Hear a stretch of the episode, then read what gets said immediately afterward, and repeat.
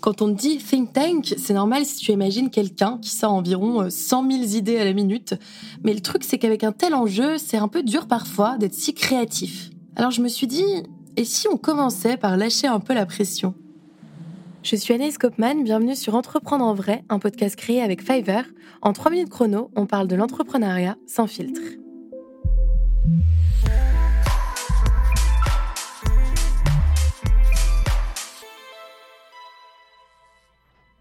Avant tout, un think tank, c'est l'équivalent de laboratoire d'idées, de cercle de réflexion ou encore de groupe de réflexion.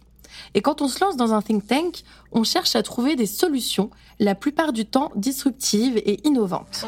What a good idea. Donc concrètement, un think tank est constitué d'experts dans un domaine particulier et il prend la forme d'une organisation privée. Donc ces organisations, elles sont à peu près présentes dans tous les domaines, que ce soit le monde de l'économie, de la politique ou même des médias. Donc je prends l'exemple de l'IRIS, qui est l'Institut de Relations internationales et stratégiques. C'est un laboratoire d'idées français travaillant sur les thématiques géopolitiques et stratégiques.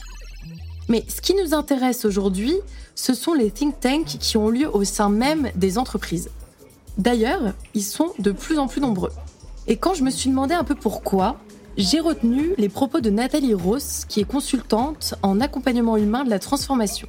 Elle dit que les think tanks sont des lieux de réflexion, d'échange et de benchmarking autour d'experts et de personnalités inspirantes, comme des chefs d'orchestre, des chefs cuisiniers, des influenceurs, qui apportent un regard extérieur pour se renouveler et prendre une longueur d'avance pour aider les entreprises à mettre en cohérence leur organisation avec leur époque.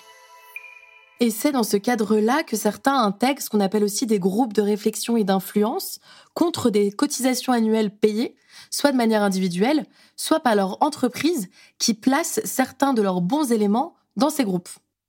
Donc chaque groupe échange et rend compte de ses travaux à travers des études ou des conférences, mais est-ce que ça signifie pour autant qu'ils ressortent forcément avec une idée de dingue à chaque fois? Hmm, Non, pas tout à fait. Parce que les idées, ça ne vient pas toujours sur commande. C'est un peu comme le sommeil. En fait, parfois, plus on le cherche, moins on le trouve. Et pour bien s'y prendre, il faudrait plutôt lâcher tout enjeu et sortir du cadre traditionnel pour laisser la place à des idées innovantes. Bon, ça c'est pas moi qui le dis, c'est notamment le docteur en neurosciences et psychologue Albert Moukébert. Il explique en fait que si la créativité consiste à résoudre un problème de manière nouvelle, c'est important de savoir se désengager d'un sujet avant d'y revenir au lieu de rester focalisé dessus trop longtemps. Il ajoute aussi qu'il serait préférable, dans tout processus de création, d'alterner les moments de performativité avec des moments détachés de toute recherche de performance. Donc on parle encore de ce fameux lâcher-prise, même en plein think tank. Et puis, n'oublions pas que ces laboratoires d'idées sont aussi et avant tout, d'après l'ouvrage L'État innovant, de vrais viviers de talents et d'experts, permettant à certains jeunes intellectuels d'être visibles auprès d'un public plus large et parfois plus expérimenté. Et c'est donc en multipliant les discussions et les échanges que l'ensemble des membres pourront à terme, et pas tous les jours, à chaque session, développer des idées.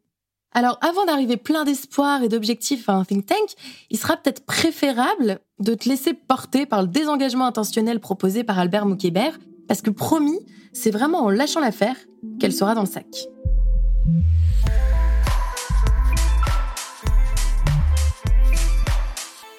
Entreprendre en vrai est un podcast Fiverr, la plateforme des services freelance aux entreprises en France et partout dans le monde.